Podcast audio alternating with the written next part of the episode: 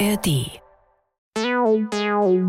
Die JustizreporterInnen. Der Podcast rund ums Recht in der ARD Audiothek und überall, wo es Podcasts gibt. Wir sind dabei, damit ihr auf dem Stand bleibt.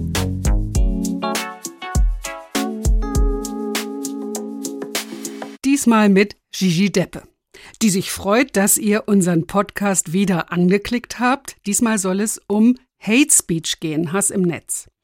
Wir kamen darauf, vielleicht habt ihr das schon gehört, dass der EuGH das österreichische Netzwerkdurchsetzungsgesetz gekippt hat, weil europäisches Recht vorgeht, dürfen einzelne Mitgliedsländer nicht spezielle Gesetze machen, um Hate Speech zu verfolgen. Also ging uns durch den Kopf, dass das entsprechende deutsche Gesetz ja wahrscheinlich auch hinfällig ist. Aber nicht so tragisch, denn ab Februar soll ja der Digital Service Act kommen, eine Art europäisches Grundgesetz für das Internet. Und bevor wir uns damit intensiv auseinandersetzen, denn das deutsche Gesetz, das alles umsetzen soll, gibt es ja noch nicht, wollten wir einfach mal bei der Hilfsorganisation Hate Aid nachfragen, wie ist der Stand, wie helfen sie, wenn man Opfer von Hass im Netz geworden ist. Strafanzeige oder Klage auf Unterlassung, was ist da aktuell sinnvoll und vorher habe ich unseren Referendar Finn Hohenschwert gefragt, welche Fälle ihm einfallen. Denn da gibt es doch mittlerweile eine Menge Geschichten, wie sich Menschen gewehrt haben, aber auch Fälle, in denen es ein tragisches Ende genommen hat. Finn, du hast Beispiele gesammelt. Bekannte Fälle, bei denen mit einzelnen Personen richtig Katz und Maus gespielt wurde. Fälle, die auch furchtbare Folgen hatten. Genau, ich würde dir gerne über den Fall Lisa Maria Kellermeier berichten. Die österreichische Ärztin hatte in der Corona-Pandemie engagiert Corona-Patienten behandelt und aktiv für Impfungen geworben. Ihr Engagement zog aber auch den Hass und die Hetze radikaler Impfgegner auf sich. Sie bekam mehrere Drohungen, zum Beispiel von einer Person, die sich im Internet selbst Klaas der Killer nannte. Dieser drohte, Kellermeier zu schlachten, allerdings erst nachdem er, Zitat, die Wände ihrer Arztpraxis mit den Gehirnen ihrer Mitarbeiter gestrichen habe. Kellermeier beauftragte zunächst privates Sicherheitspersonal für ihre Arztpraxis, Nachdem es dort aber zu mehreren Zwischenfällen gekommen war, schloss sie die Praxis. Am 29. Juli 2022 beging sie schließlich Selbstmord. Ihr Fall löste nicht nur in Österreich großes Entsetzen und eine Debatte über die Gefahren von Hate Speech aus. Ich kann mich daran gut erinnern, auch an den Fall von Dunja Halali. Richtig. Dunja Hayali berichtete im Juni 2015 aus dem Irak, dem Heimatland ihrer Eltern, über Flüchtlinge und zog damit prompt den Hass und die Hetze einiger Zuschauer auf sich.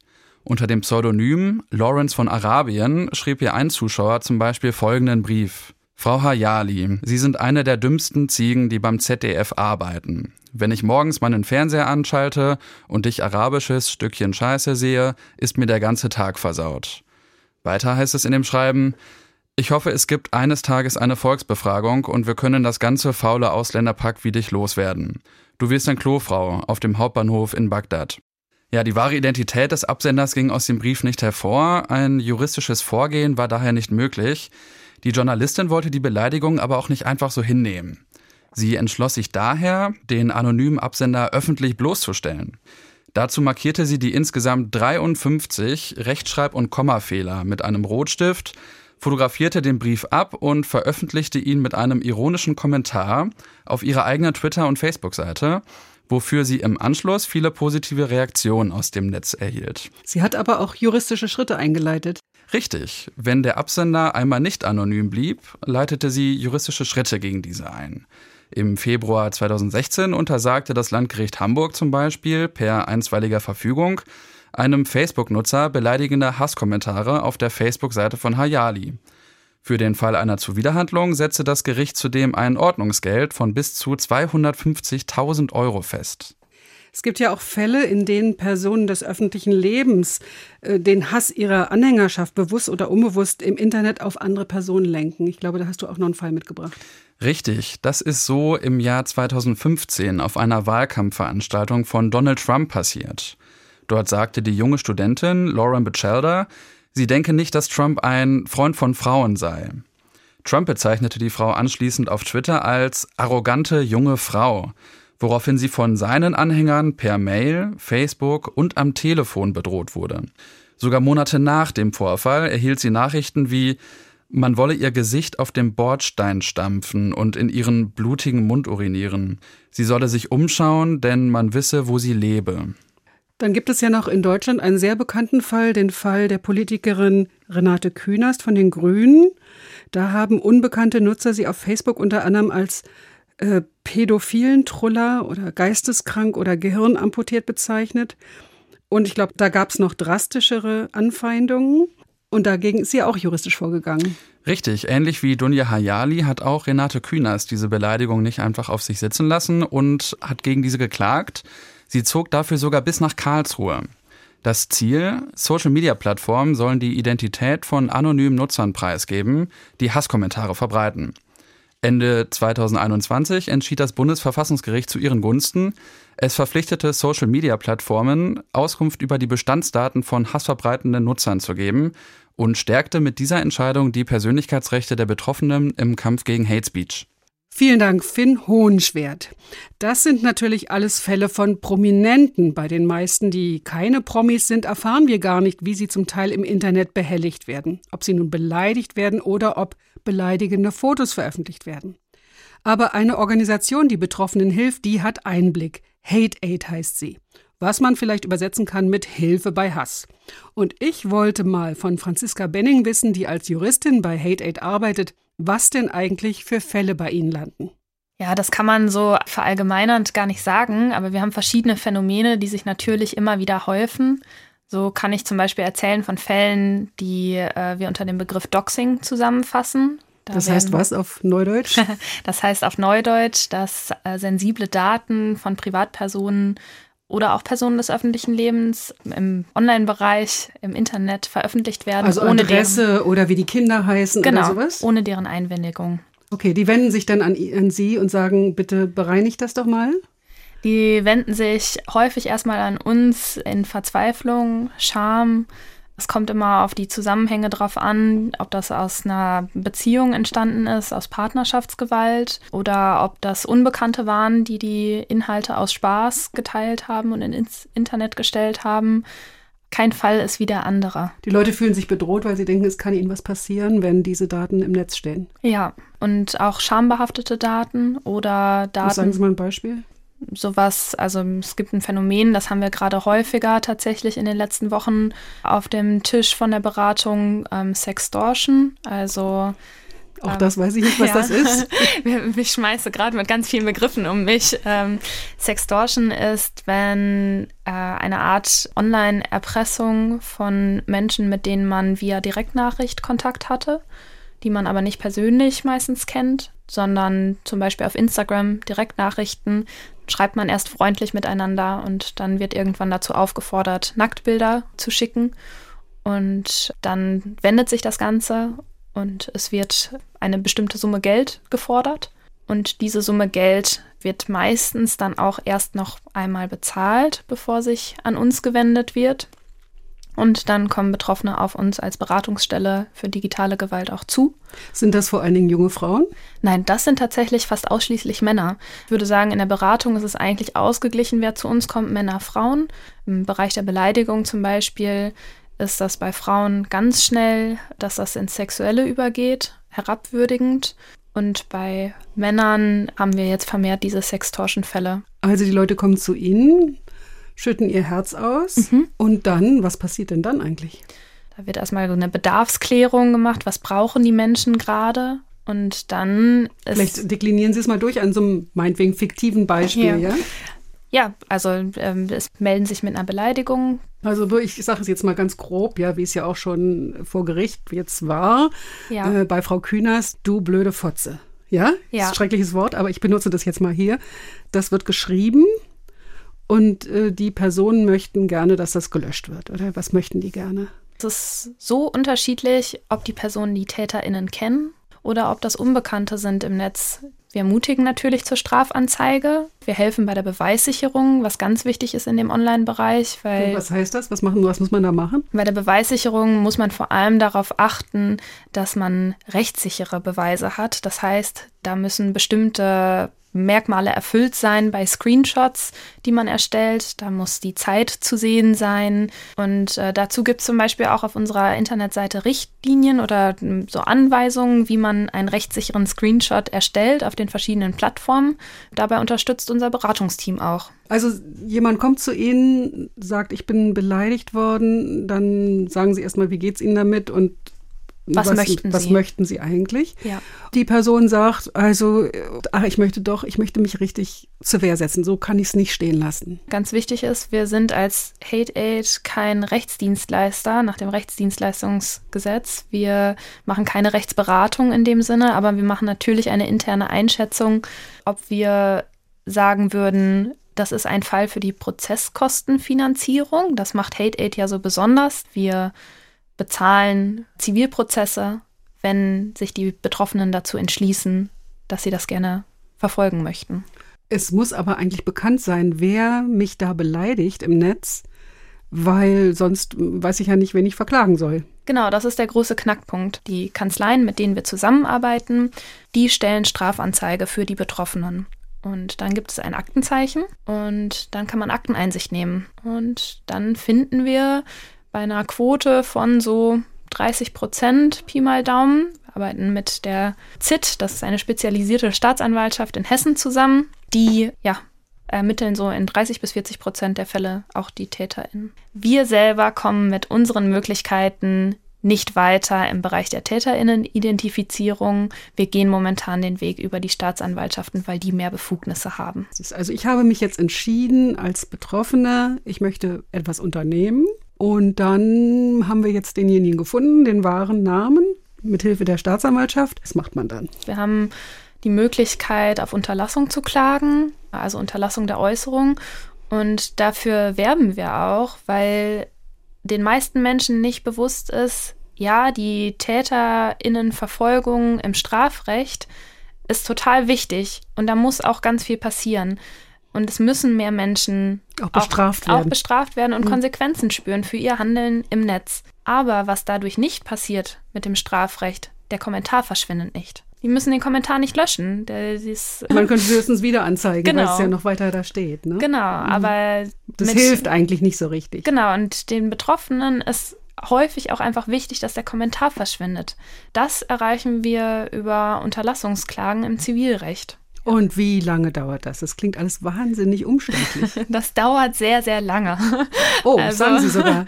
Ja, wir haben momentan Verfahrenslaufzeiten von ein bis zwei Jahren. Wie viele Leute können Sie überhaupt betreuen? Ich habe äh, die aktuelle Zahl nochmal nachgeguckt. Seit unserer Gründung 2018 sind wir jetzt bei um die 3800 Personen, die sich an uns gewendet haben und die wir beraten haben.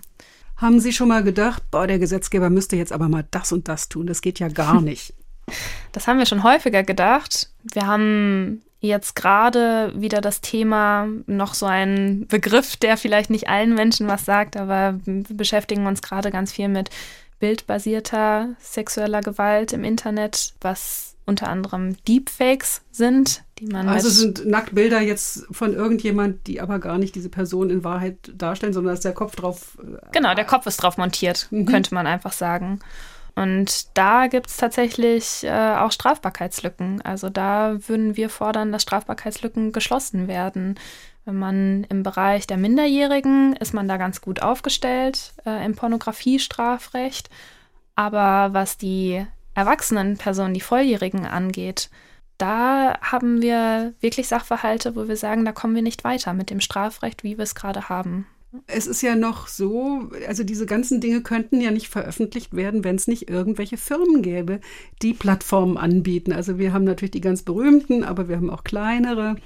Diese Sachen können überhaupt nur so einen großen Kreis an Menschen erreichen, weil eben diese Plattformen mit einem wirtschaftlichen Interesse angeboten werden. Werden die Plattformen ihrer Verantwortung gerecht? Nein. Das ist eine klar, klare Das ist, ein, das ist ein klares Nein. Wir haben Plattformen, die vielleicht ein bisschen williger sind als andere Plattformen, aber grundsätzlich kann man erstmal sagen, wir bekommen über diverse Plattformen Betroffene äh, zu uns Die, also alle, die man so kennt oder, oder Genau, alle, die man kennt und auch Sachen, die man vielleicht nicht auf dem Schirm hat, wo, wo auch digitale Gewalt stattfindet, auf Plattformen, wo man vielleicht am Anfang gedacht hätte, huch. Ähm, Sagen Sie mal ein Beispiel. Airbnb. Okay. Alles da, wo auch Direktnachrichten ausgetauscht werden. Oder Kleinanzeigen, eBay Kleinanzeigen, ist auch so ein Fall. Also Sie sagen, manche sind besser, manche sind nicht so gut. Also man könnte sich ja auch vorstellen, ich beschwere mich bei Meta, bei Facebook oder wem auch immer. Und dann sorgen die schon für Ordnung, aber das passiert so nicht. Das passiert so nicht. Nein, unsere Erfahrung ist, dass das auch sehr willkürlich ist. Also wir können gar nicht vorhersehen, welche Sachverhalte, die man meldet, überhaupt gelöscht werden. Ich dachte immer, nackte Haut ist schon mal per se bei US-amerikanischen Firmen ein Problem, aber so kann man das ja, nicht sehen. Ja, es gibt zwei, es gibt zwei Ausnahmen, wo das tatsächlich sehr gut funktioniert. Das ist Kinderpornografie und das ist Terrorismus. Im anderen Bereich von digitaler Gewalt ist das nicht der Fall. Haben Sie das schon erlebt, dass Sie versucht haben, sich an diese Firmen zu wenden und zu sagen, hier löscht doch mal? Ja, regelmäßig. Wir führen auch gerade ein Verfahren gegen Twitter, also X, sagt man genau, ja heutzutage. Gegen, gegen X. Ja, da geht es unter anderem auch darum, dass Inhalte nicht gelöscht werden und dass nach den eigenen AGB das aber vorgesehen ist und dass das nach dem Kleingedruckten. Genau. Das heißt, die löschen nicht, was sie eigentlich erklären, dass sie das löschen würden. Genau. Also sie, sie ärgern sich regelmäßig über diese Firmen. Jetzt gibt es ja äh, neues europäisches Recht für Eingeweihte, die wissen schon, was DSA heißt nicht Deutsches Schifffahrtsarchiv, sondern es heißt DSA Digital Services Act, ein europäisches EU-Gesetz oder eine Verordnung, sagt man sogar, die eigentlich für Ordnung sorgen soll im Internet. Haben Sie die Hoffnung, dass das was bringt? Also es ist zum Teil ja schon in Kraft, zum Teil erst ab Februar. Es ist also, man kann noch nicht so richtig sagen, dass es funktioniert. Man kann es noch nicht so richtig beurteilen, weil es noch nicht so hundertprozentig da ist. Aber was ist so Ihr Eindruck, Ihr erster? Ja, erstmal ist positiv hervorzuheben, dass es möglich war, sich mit allen europäischen Ländern darauf zu einigen und ein gemeinsames Regelwerk zu finden. Und das ist, glaube ich, schon was sehr Besonderes für den Bereich Internet, weil man muss sich das ja überlegen. Wenn ich hier einen Kommentar sehe bei Facebook, der hört ja nicht in den Niederlanden auf. Also wir haben keine Grenzen im Internet. Und deswegen hat das einfach absolut Sinn gemacht, dass man das gesamteuropäisch angeht. Und es sind auch einige gute Punkte enthalten, wo wir sagen, das macht absolut Sinn. Und da haben wir auch für geworben und das ist richtig gut.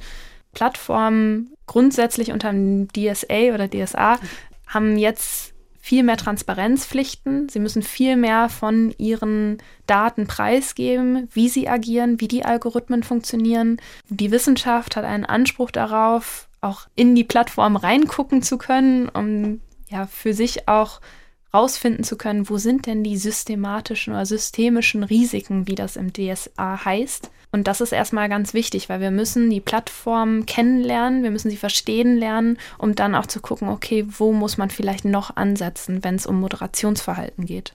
Es soll ja, glaube ich, auch Meldeverfahren geben. Also das wäre für die Betroffenen, die das nutzen, ja vielleicht dann leichter, da überhaupt gehört zu werden. Ja, da bin ich aber noch nicht so optimistisch, dass das eine große Besserung bringt. Ja, wir haben uns damit ein bisschen beschäftigt, wie man das gut erklären kann, wie diese neuen Meldewege funktionieren. Und das findet man zum Beispiel auf unserer Internetseite. Wir haben einen DSA User Guide entwickelt, wo aufgelistet ist, in welchen Fällen man welche Rechte unter dem neuen EU-Digitalgesetz hat und an welche Stelle man sich wenden kann. Weil wir haben auch schon die Frage bekommen, huch, kann ich mich jetzt gar nicht mehr an Gerichte in Deutschland wenden? Und das ist natürlich nicht der Fall. Also man kann auch weiter zivilgerichtlich gegen Beleidigungen vorgehen. Und es, das klingt jetzt kompliziert, also das sind es verschiedene Wege und kann ich das als Nicht-Juristin eventuell überhaupt verstehen, was ich da jetzt machen muss? Ja, das kann man verstehen.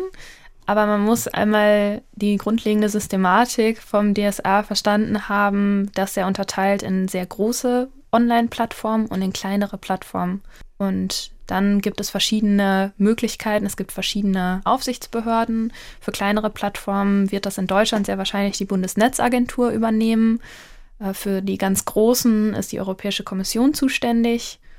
Und so verzweigt es sich am Ende dann. Aber angenommen, jetzt wird über mich irgendwas Fieses im Netz geschrieben. Oder meinetwegen ein fieses Bild von mir was mich verunglimpft, ja? Was heißt denn das jetzt mit dem neuen Recht? Also Sie haben ja schon gesagt, ich kann auch ganz normal wieder zu einem zivilrechtlichen Anwalt gehen und äh, mit dem irgendwie versuchen zu klagen. Aber ich hätte vielleicht noch mehr Möglichkeiten. Sie können das auf jeden Fall melden. Und über diese Meldewege ist auch verpflichtend, dass wenn Ihrer Meldung nicht abgeholfen wird, also wenn die Plattformen darauf nicht antworten, dann hat man jetzt eine Stelle, an die man sich wenden kann. Dann kann man Beschwerde einlegen. Aber das heißt nicht, dass Ihr Bild verschwindet, sondern das heißt nur, dass eventuell ein Bußgeld verhängt werden kann gegen die Plattform. Jetzt ist ja die Sorge, dass vielleicht die dann zu viel löschen, irgendwelche automatisierte KI durchforstet nach irgendwelchen hässlichen Bildern von irgendwelchen häss hässlichen Menschen, meinetwegen. Ähm, aber sie glauben das nicht, dass das irgendwie überhand nimmt. Man könnte ja auch die Sorge haben, es wird zu viel gelöscht. Ja, die Sorge gab es beim NetzDG damals auch schon, quasi dem deutschen Vorläufer vom DSA. Äh, aber das hat sich nicht bewahrheitet. Und man kann auch hier zum Beispiel wieder den Vergleich ziehen zur Kinderpornografie oder zum Terrorismus, wo Plattformen KI drüber laufen lassen und das rausfiltern.